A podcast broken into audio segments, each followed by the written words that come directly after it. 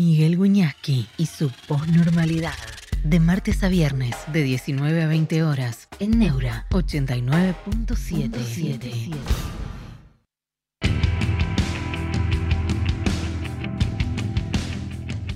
¿Cómo están? Buenas tardes. Eh, eh, Bienvenidos a la posnormalidad. Ya saben, yo vengo de gimnasia y me tengo que arreglar el pelo. ¿Qué vamos a hacer? Pero hay que bañarse, ¿no? Otro día leí que hay gente que no se baña.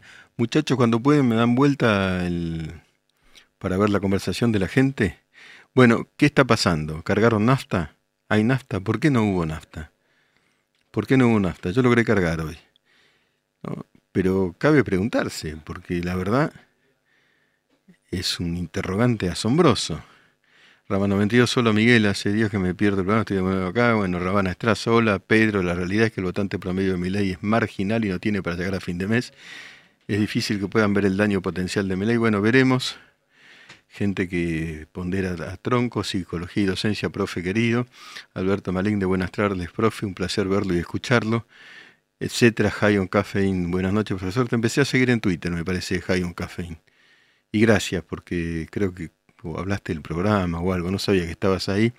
Rama Crow, hola profe, buenas tardes. Fuerza de la tibieza, buena profe, saludos. Bueno, hoy vamos a hablar, quiero, quiero oírlo y quiero que ustedes lo, lo escuchen con Luis Petri, porque Luis es un político joven, fue candidato a vicepresidente de Patricia Bullrich, ya lo saben, tuvo una muy buena performance como en Mendoza, en las internas para la gobernación. Yo creo que tiene proyección y ahora hay un acuerdo, ¿no? Entre, eh, bueno, Juntos por el Cambio o como se lo llame ahora y eh, las fuerzas de mi ley. Yo quiero que, escucharlo y quiero que, nos cuente cómo, un poquito veníamos hablando recién, eh, cómo, es la vida de, un político en campaña y, cómo ve las cosas, ¿no? Rabana Astraz Miguel con lo del fantante de la nafta en medio del batalla. Es raro, está raro. ¿Qué opina de eso? Y opino que si no se arreglaba, eh, era, era un problema, pero se estaría arreglando. Es un problema. Ya es un problema. Este país está en graves problemas. Enzo Roca, buenas tardes, profe. Espero que andes bien. Flor Guerrero, como siempre que viene, están lúcidos. Vamos, ya, ya, ya sube, ya viene, ya está acá Luis. Psicología y docencia, Mendoza está complicado con el tema del combustible. Piadosos automovilistas peleándose, hay mucho hastío, cansancio. Alberto Maligne, Luis es el futuro de los radicales. Eso, de eso quiero hablar. Quiero que lo escuchen, lo, lo escuchamos y, y, y pensamos juntos. Para es- eso, de eso se trata esta conversación con ustedes. Escuchar y conversar. Eso es la posnormalidad. Suena raro, eso es la posnormalidad. Escuchar y conversar. Oír, leernos. Franco Manuel Bordón, además hoy vencía el acuerdo de precio, mañana sube 5%, pero mi ley lo va a subir, tema aparte, el problema real es la inflación, los salarios son miserables y son miserables, viejo. Son miserables. Saludos, Pedro Mazaforte desde Córdoba. Eh, Alejandro Carballo, hoy estuve trabajando por Capital y mucha circulación de camiones por autopista. Yo también circulé por autopista. Psicología y docencia, profe, en el gym, ¿qué actividades haces? Hago entrenamiento diverso. Pesas, este, aeróbico.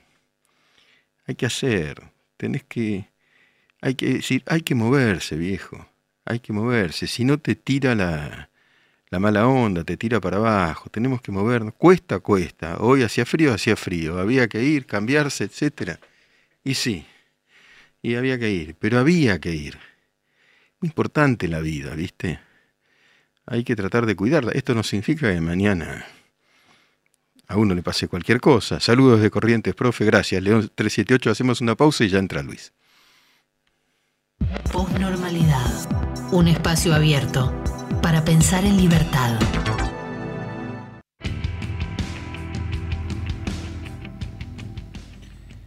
Acá estamos eh, con Luis Petri. eh, tenía muchísimo interés en hablar con vos, Luis. Gracias por venir. No, gracias a vos, Miguel. Es un placer estar acá. Bueno, gracias. Además, este, su pareja es una gran amiga, que es Cristina Pérez, y bueno, este, por interpósita persona va mi afecto hacia vos. Así también. es, vos sabés que cuando venía para acá me dicen mandarle saludos, Miguel. Sí, grande, sí, Cris, sí. grande.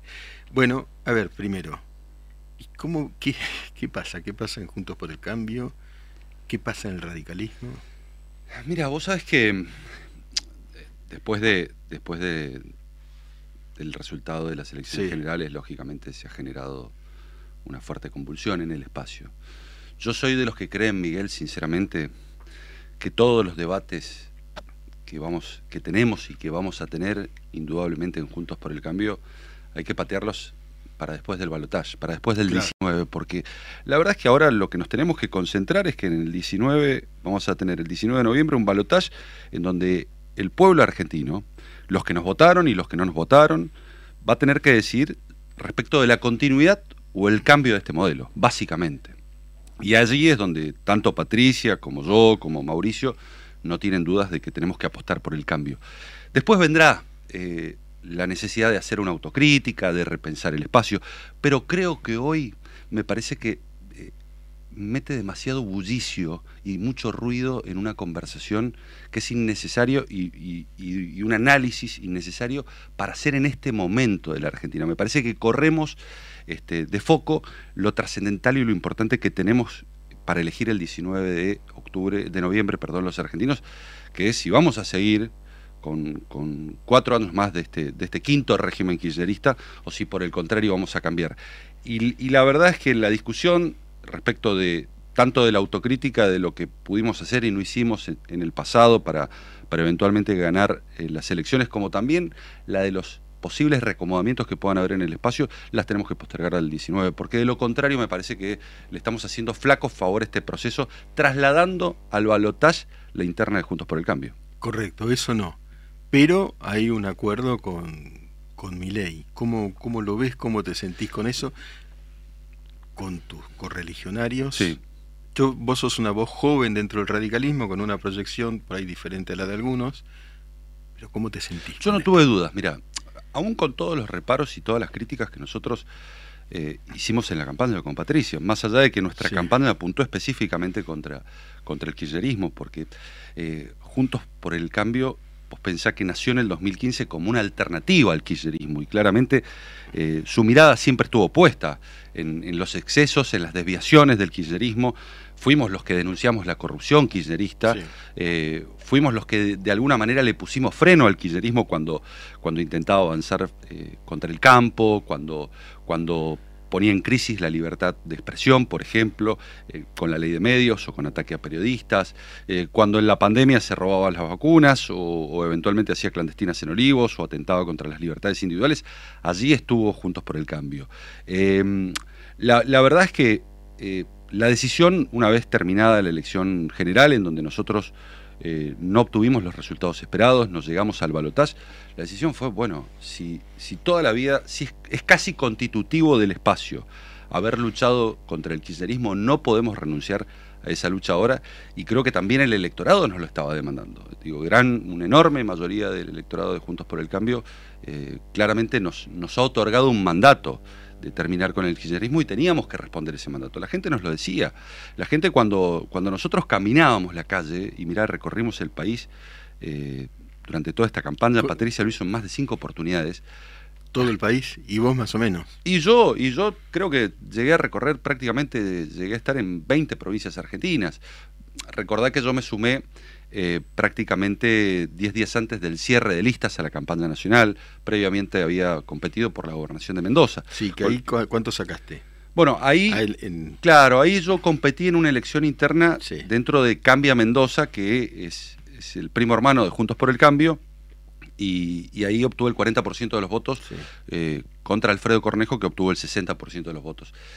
Diez días después, Patricia me designa y me propone acompañarla en la fórmula de, candidato a vicepresidente, y a partir de allí sigo, empiezo a recorrer el país. Y, prácticamente al unísono, las personas nos decían, terminen con el kirchnerismo. Mis hijos se están por ir del país o ya se fueron. Este, estoy por cerrar mi fábrica. Eh, no aguanto más. Eh, me pisan la cabeza todo el tiempo.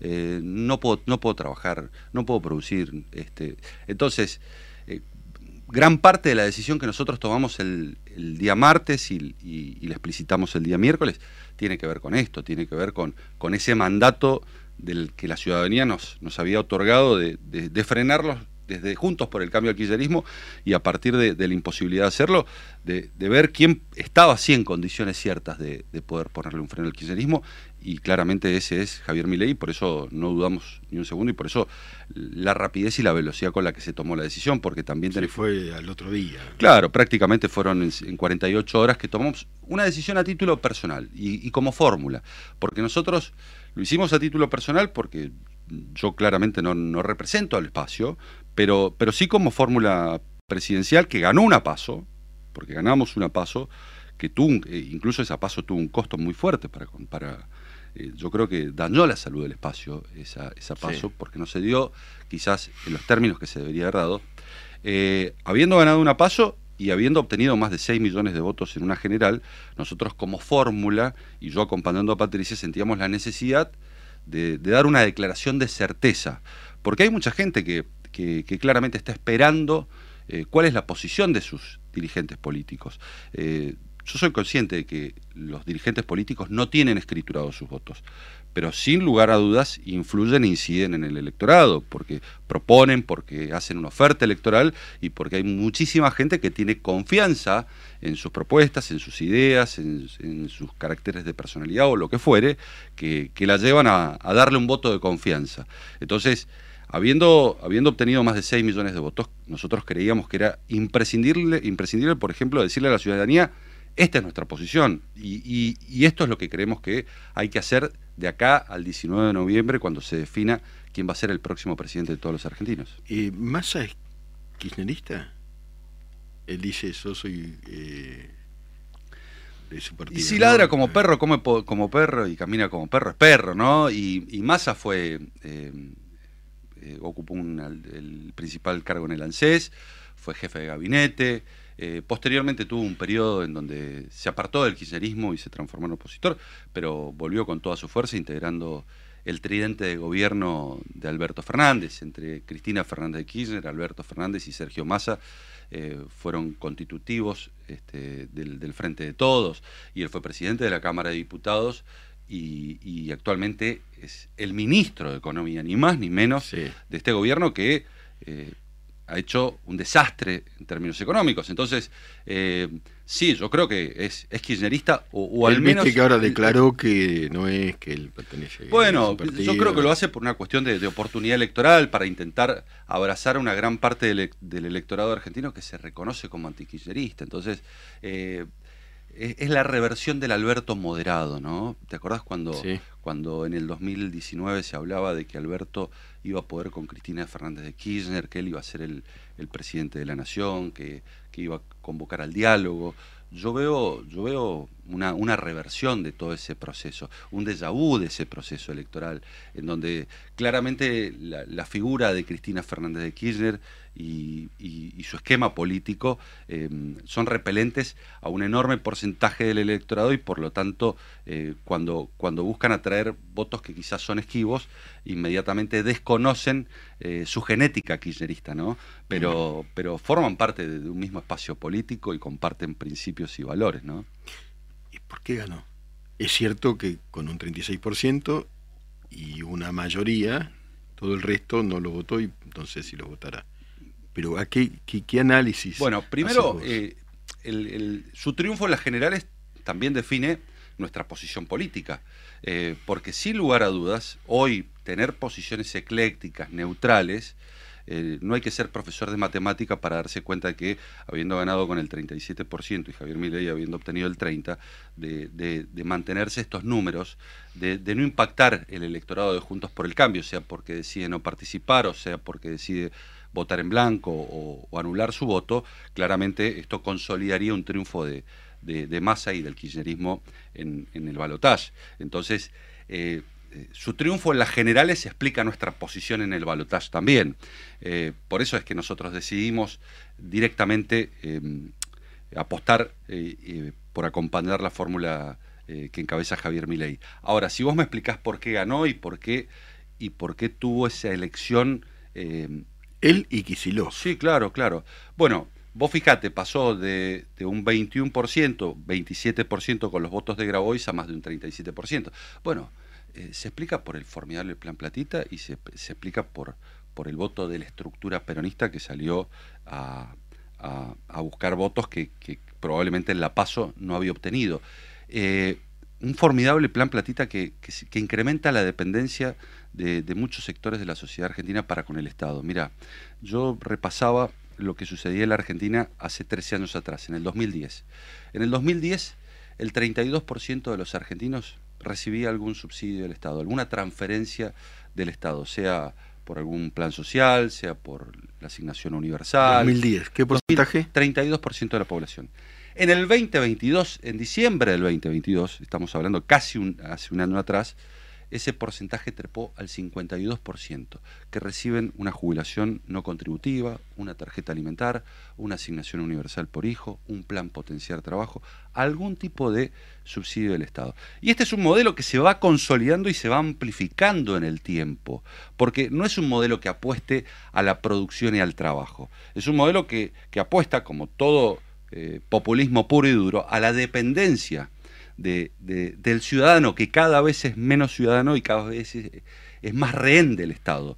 Eh, secuestran a, un porcentaje de la el populismo hace eso siempre y en todo lugar termina secuestrando un porcentaje de la población que cae en la pobreza a la cual termina sosteniendo a través de políticas sociales que no te sacan de la pobreza que, la consolidan estructuralmente y después en épocas electorales eh, abren el grifo de, los recursos hacia esos sectores que, claramente la pasan mal, pero que sin lugar a dudas en momentos electorales reciben enormes ayudas eh, que pueden eventualmente modificar eh, su situación electoral o su preferencia electoral. Y, esto es lo que hicieron, es decir, hicieron manual de populismo de primer año, en donde repartieron una cantidad ilimitada de recursos que no tienen respaldo, por lo tanto eh, lo hicieron a través de una emisión descontrolada que va a terminar impactando en inflación. En, seis o siete meses más vamos a tener una inflación este, que va a ser exorbitante en la República Argentina en un contexto de 140 prácticamente por ciento de inflación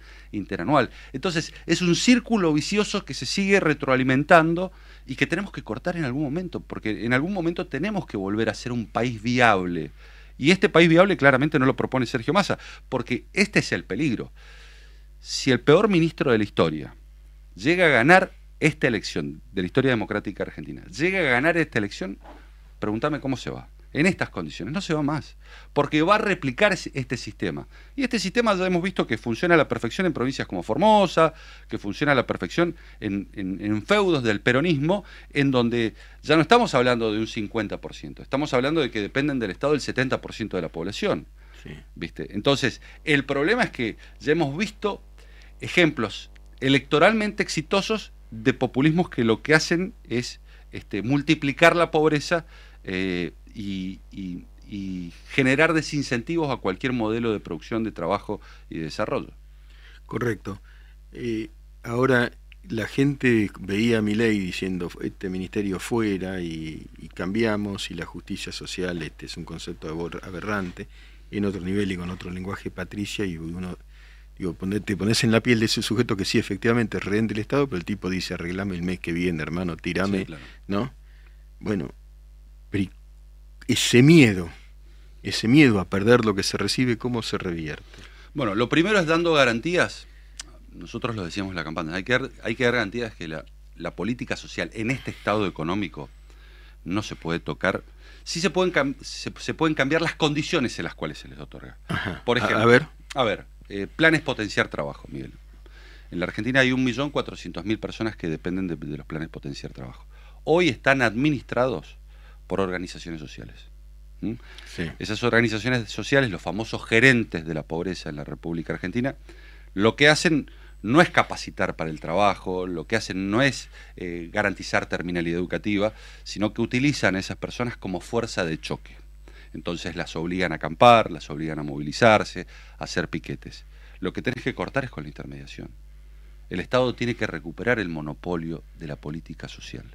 Se lo tiene que dar a los intendentes, se lo tiene que dar a los gobernadores, pero no pueden estar este, bajo el paraguas de organizaciones piqueteras que claramente no, están buscando que esa persona se incorpore al mundo del trabajo, sino por el contrario, la consideran una cápita más eh, que termina engrosando su, su organización social. Entonces, lo que tenés que hacer es eliminar esa intermediación. Vos fijate que en los primeros seis meses eh, de este año, las organizaciones sociales para gastos operativos, no para las personas que están viviendo en condiciones de vulnerabilidad. No estamos hablando de transferencias que vayan a los más necesitados, recibió 9 mil millones de pesos. 9 mil millones de pesos recibieron para sus organizaciones, para, para el sostenimiento. Para la logística. Para la logística, para, el, para el gasto de caja chica que tienen en sus organizaciones. O para los bolsillos de. bueno, eh, el problema es que no, no hay, no, no están auditadas. Claro, ¿cómo se controla? Exactamente. No, está auditado. Claro, los controles son muy. Además, lo, curioso es que se autocontrolan, porque funcionan de un lado y del otro del mostrador. Entonces, vos tenés a los miembros de las organizaciones sociales otorgando los planes como funcionarios del gobierno y por otro lado recibiéndolos. Y tenés a quienes controlan, en definitiva, al funcionario y a la organización social que pertenece a la organización piquetera. Entonces, claramente los controles no están funcionando y, y esto es lo que tenés que cortar. ¿Por qué?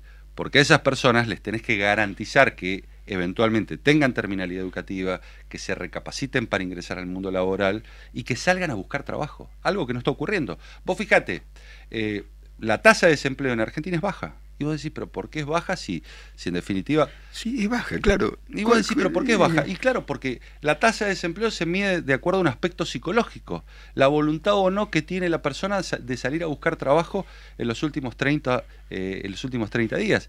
Entonces, no hay incentivos para las personas que reciben planes sociales, que incluso en la acumulación terminan este, recibiendo un ingreso mayor al de quizás un salario mínimo vital y móvil. Y sí. Entonces, los incentivos son equivocados, no son a salir a buscar trabajo, buscan retener el plan. Esto, esto ¿sabes dónde se da mucho? Yo vengo del interior del interior, yo vengo de, San Martín de Mendoza. Sí. Zona vitivinícola por excelencia. Sí. Y, en el trabajo. le va bien la industria vitivinícola. ¿eh? no, le va bien. No, le, va mal. Le, va mal como a todas las economías regionales. Ya después si quería hablar. Bueno, porque, le está, yendo pésimo. Eh, es más, bajaron las exportaciones. Eh, claramente este es un modelo antiexportador.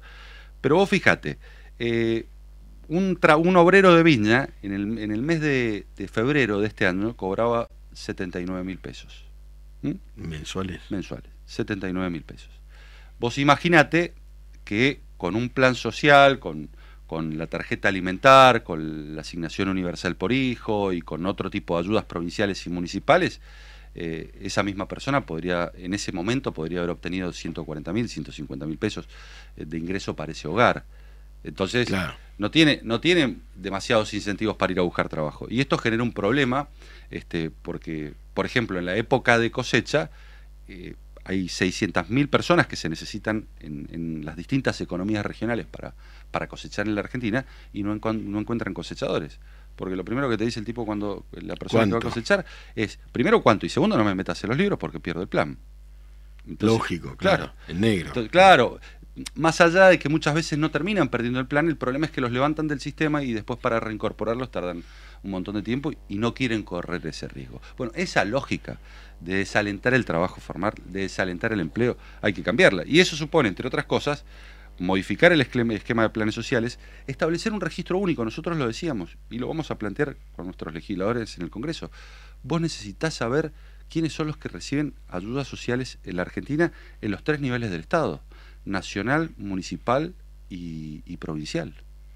Porque muchas veces se duplican este, los planes sociales y el tipo de ayuda. Y hoy vos no tenés unificado el sistema. Así como uno habla de que hay que simplificar tributariamente en la Argentina porque tenés 167 impuestos y 9 te recaudan el 90%, también tenés que simplificar el sistema de ayudas sociales.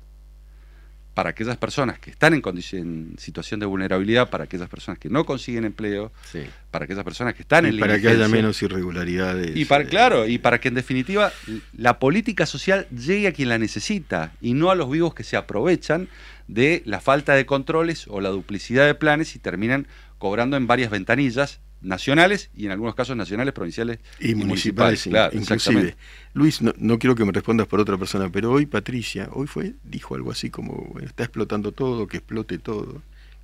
Algo así dijo, ¿no? ¿Qué interpretás vos de eso? No, a ver, nosotros lo que creemos es que este formidable plan platita que, que implementó Massa, que ya es una reedición del, del, del viejo plan platita que, que, se implementó en el 2021, eh, es una bomba de tiempo, porque todos sabemos que, está, a ver, estamos, han, han montado un, un, una, una, bomba de tiempo de relojería eh, que, que, que, claramente este, va a terminar con consecuencias gravísimas en el, en el en corto algún, mediano en plazo. algún momento. Y lógicamente, porque vos, vos imagínate, eh, tenés un banco central quebrado, eh, tenés los famosos pasivos no remunerados del Banco Central en 20 mil millones de pesos.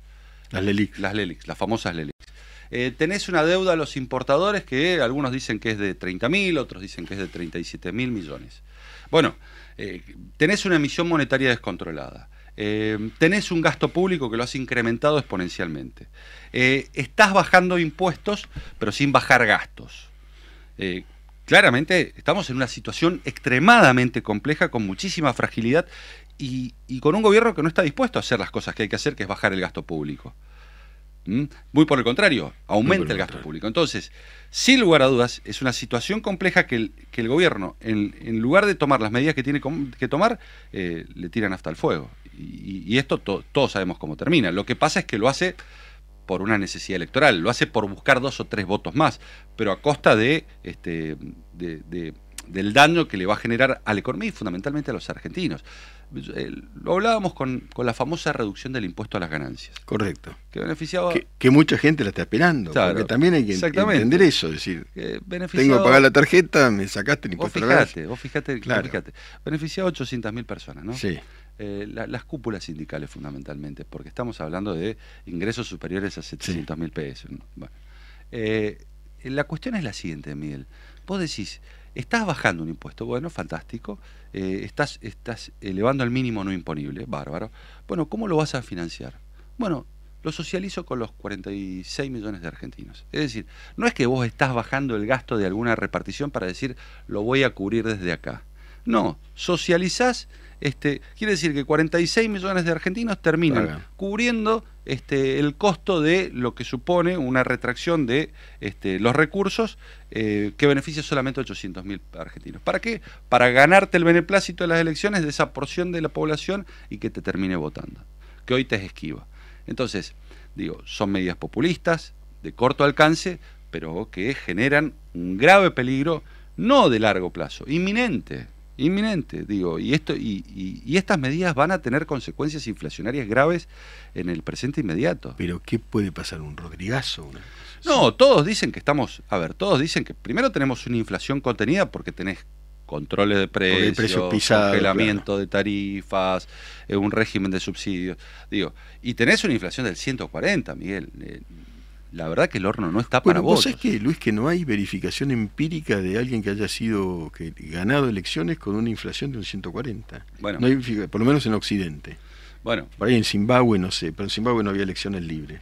Bueno, es, es raro, ¿no? Es que vos fíjate, cuando vos cuando vos analizás los populismos en el mundo y haces y, y haces un, un, una conceptualización descriptiva, en definitiva siempre tienen la misma matriz, concentran poder político y poder económico, eh, buscan cooptar la justicia, persiguen opositores y, y a medios de oposición que, que ejercen eh, la libertad de expresión y que son críticos al, al gobierno, y, y, siempre quieren a la población cada vez más pobre, cada vez más bruta y cada vez más dominada. ¿Mm? Y buscan invariablemente perpetuarse en el poder. Estas son prácticamente sí. las, las, las, connotaciones o, o, las características que tienen los populismos en el mundo. Y ganan elecciones. Pues, Digo, por supuesto. Ganan elecciones. Hoy, hoy hay, hay un libro que, que, que, se escribió hace dos o tres años que, que decía cómo mueren las democracias. Y, y ya las sí. democracias no mueren por, sí. por, por golpes. Las, las democracias mueren desde adentro infiltrados por el populismo. Sí, es impresionante. Yo entrevisté a uno de los autores, a Ziblatt. Que Ziblatt, no sé, exactamente. Sí.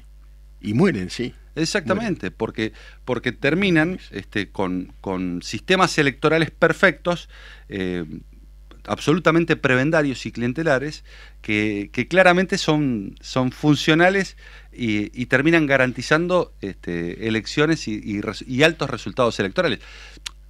Bueno, lo, lo, lo hablábamos recién, eh, una de las provincias más pobres de la Argentina es, es Formosa. Y, en Formosa, Gildo y Gana Frank elecciones. ganan por el 70% Gana, de los votos o por el 65%.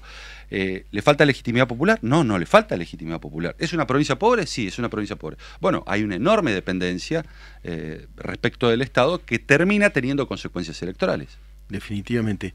Vos sos radical, Luis. Yo soy radical, desde ¿Cómo los te- 14 años. ¿Cómo te hiciste radical? A ver, contame. ¿14? Sí, de los 14. En el, Pero que tu familia era radical. Tengo, sí, claro, yo tengo 46. Y, y en el año 91 eh, empecé a militar. Mi viejo, mi viejo abogado, él, este, siempre le gustó la política como hobby. Y vos sabés que eh, durante el gobierno de Alfonsín este, se promovieron los, los juicios a terroristas. Eh, cuando vino Menem, Sí. este, sancionó 300 indultos, en donde 64 de ellos beneficiaron a terroristas.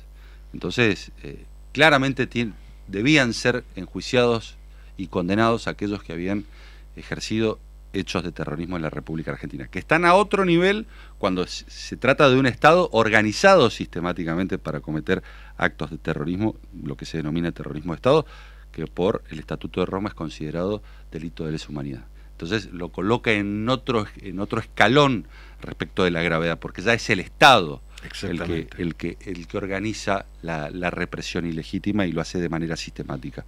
Eh, pero sin lugar a dudas, el, el problema es que los indultos de Menem obturaron cualquier tipo de posibilidad de justicia. Posteriormente se termina enmendando respecto de eh, los delitos de lesa humanidad, porque claramente son imprescriptibles, ¿no? Exactamente. Vos tenés 46. 46. Es decir, y sos radical. Nací en el 77. Qué suerte. Pero escúchame, eh, ¿qué proyección tiene el radicalismo? Porque ahora hay un- una suerte de división, ¿no? ¿O no? Sí, bueno, yo creo que el radicalismo tiene que renovarse, tiene que, tiene que, y lo viene haciendo, y, creo que tiene que eh, generar un fuerte proceso de renovación en, en su dirigencia y en sus ideas. La verdad que yo, por ejemplo, cuando veía el, el triunfo de Leandro Esdero en el Chaco, me ponía muy contento, de Maxi Puyaro, eh, porque, porque bueno, eso revigoriza al radicalismo, que, que gobierne provincias como Mendoza, con, con Alfredo Cornejo, eh, la- la- bueno, eh, Gustavo Valdés en Corrientes. Sí. Me parece eh, son señales de que el radicalismo está iniciando un proceso de renovación que quizás este, eh, tardó más de la cuenta, pero que, que- que me parece que garantiza que, que- el radicalismo no solamente tiene presente, sino que va a tener, va a tener futuro. Y tiene que renovarse las ideas, lógicamente. Me, me parece que mm, me parece que es clave que se den, estas discusiones. Pero vuelvo sobre un punto que, me parece central.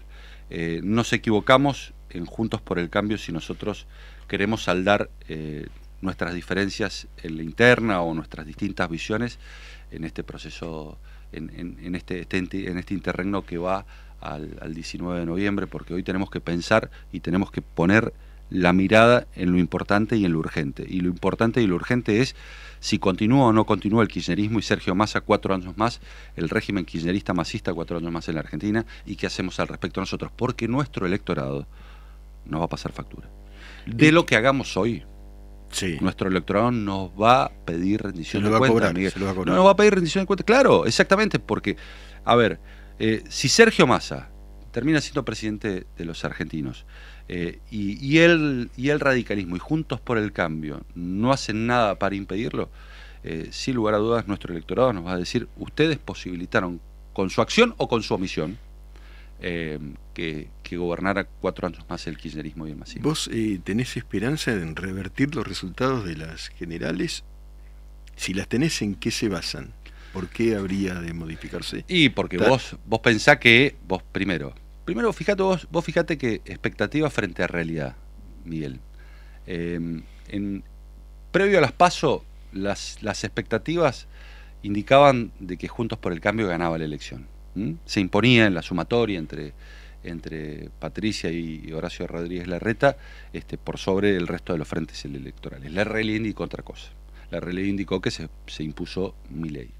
Eh, cuando fuimos a las elecciones generales, las expectativas indicaban que Javier Milei ganaba con holgura Sí. las elecciones generales e incluso estaba al borde del 40%.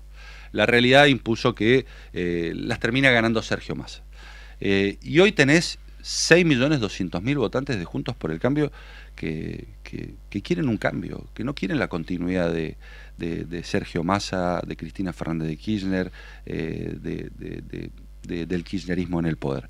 Entonces, eh, yo creo que hay una enorme oportunidad y por eso es importante que los argentinos voten. Eh, Voy a ver, si uno no vota, a ver, explícame eso si uno no, como. Si uno no, si uno no vota, o, si uno no vota, si vota en blanco, un, si vota en blanco, sí. este, ¿qué pasa? Y vota por Sergio Massa, indirectamente, y vota por mantener el statu quo. Esto es así. Tiene que ser consciente de que no solamente se vota positivamente por Sergio Massa eh, poniendo su boleta en la urna.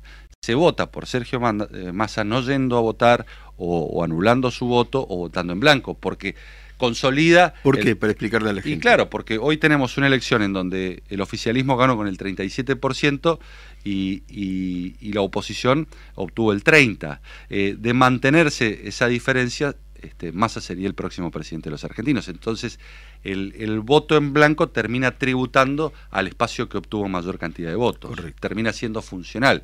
Por eso nosotros decimos, importa votar a Javier Milei más allá de que uno pueda haber tenido diferencias, importa votar a Javier Milei porque toda otra expresión política, sea, eh, sea por el voto en blanco, la abstención o el voto nulo, termina beneficiando la posición del candidato oficialista y esto es lo que nosotros queremos advertirle a la sociedad diciéndole que vaya a votar y que vote por este, el espacio libertario. ¿Vos crees que ante un eventual triunfo de Milei, eh, Juntos por el Cambio o lo, que sea, eh, Juntos por el Cambio, digamos, cogobernaría de alguna manera? ¿Habría ministros? ¿Cómo es eso? No, porque, mira, nosotros, nosotros cuando, la verdad, Miguel, cuando tomamos la decisión eh, de, apoyar a Javier Milei, dijimos lo vamos a hacer de manera incondicional y en forma unilateral.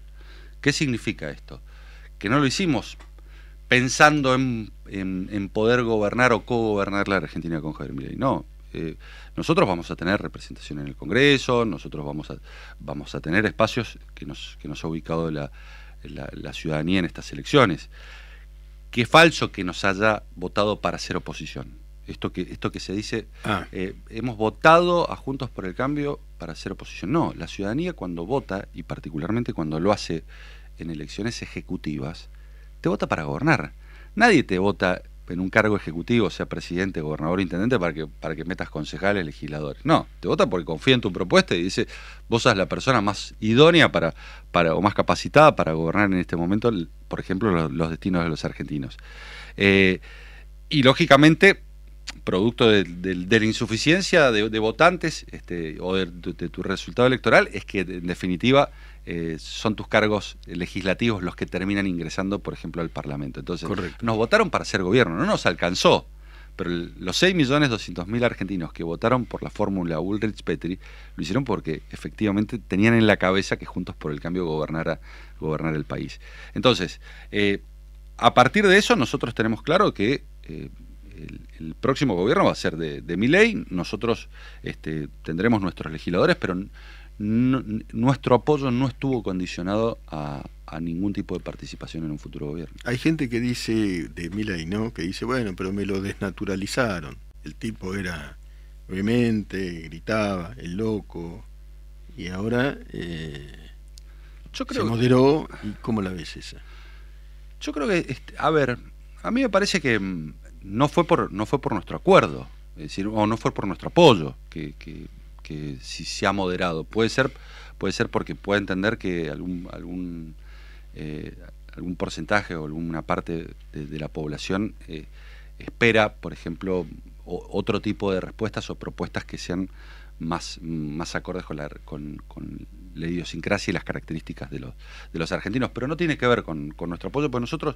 Eh, las exigencias que hicimos las, hicimos en un documento donde nosotros decíamos, bueno, no estamos de acuerdo, por ejemplo, con, cuestiones que se habían planteado en la campaña que nosotros, eh, sin lugar a dudas, eh, nos habíamos eh, parado en la vereda enfrente, como por ejemplo los vouchers educativos. Pero, por ejemplo. Pero bueno, me parece que él, incluso lo reconoció, Miguel, en un programa de televisión donde, donde dijo, en un 90% de, de las cuestiones que han planteado en ese documento estoy de acuerdo lógicamente sus diferencias tienen que ver con lo económico y está claro y, está bien que así sea. Y diferencias son inevitables, incluso debe haberlas. Lógico, pero, pero en, esos puntos que nosotros de alguna manera creíamos que, tenían que ser revisados y en donde nosotros manifestábamos una clara posición, porque ya habíamos asumido también un compromiso con nuestros votantes, eh, estuvimos, estuvimos de acuerdo. Creo que, creo que hay, hay, al contrario, yo creo que este Javier Milei hace que muchos más argentinos puedan, puedan votarlo, más allá de todos los que lo votaron, fueron muchísimos. La última, Luis. Eh, ¿Con Cristina? ¿Cómo, va eso? No, muy bien, muy bien. La verdad que eh, me ha bancado todas. Sí. sí, sí, Además, nosotros los dos muy expuestos. Ella, sí, claro. En su rol de, periodista. Em, bancándonos también en nuestras diferencias, porque obviamente sí, claro, cada uno y, y, ella es una profesional, Miguel, y, siempre se ha mantenido absolutamente independiente, eh, y yo en este último tiempo con, con mucha exposición nacional, pero, pero nosotros decimos, bueno, eh, puertas adentro de, la casa no se habla de laburo, más allá de que hablas de política inevitablemente, pero, pero no lo haces desde tu rol. Eh, pero lógicamente la vida del político hace que vayas, vengas, que, recorras el país, que, en, épocas de campaña duermas poco, que tengas agendas completamente explotadas y, la verdad que necesitas el sostén de tu pareja porque si no es imposible hacerlo. Si no tenés el sostén de tu pareja, de tu familia, si no te bancan la parada. Y se bancan mutuamente. Y lógico, y yo también intento hacer lo mismo con ella, ¿viste? Eh, apoyándola en sus decisiones. Eh, porque aunque, aunque pensemos distinto, pero bueno, de eso se trata las parejas, ¿viste? De que se acompañen en, las diferencias también, ¿viste? Y, la verdad que he encontrado un, apoyo incondicional en, Cristina, en mi familia, la verdad que... Me alegro mucho, Luis. si no, no se podría hacer. Me alegro mucho. Tenés 46, tenés todo por delante. Gracias por venir. Gracias, Miguel. Un abrazo grande. Un abrazo grande. Gracias. Pensar, pensar, pensar. Posnormalidad. Pensar escuchando en Neura. En la posnormalidad la poesía se lee de pie, en este caso el inmenso poeta T.S. Eliot. Tiempo presente y tiempo pasado se hallan quizá presentes en el tiempo futuro y el tiempo futuro dentro del tiempo pasado. Si todo tiempo es eternamente presente, todo tiempo es irremedible. Lo que pudo haber sido es mera abstracción, quedando como eterna posibilidad. Solamente en el mundo de la especulación, lo que pudo haber sido y lo que fue apuntan a un solo fin, que está siempre presente. Martes, Postnormal, con Miguel Wiñaski.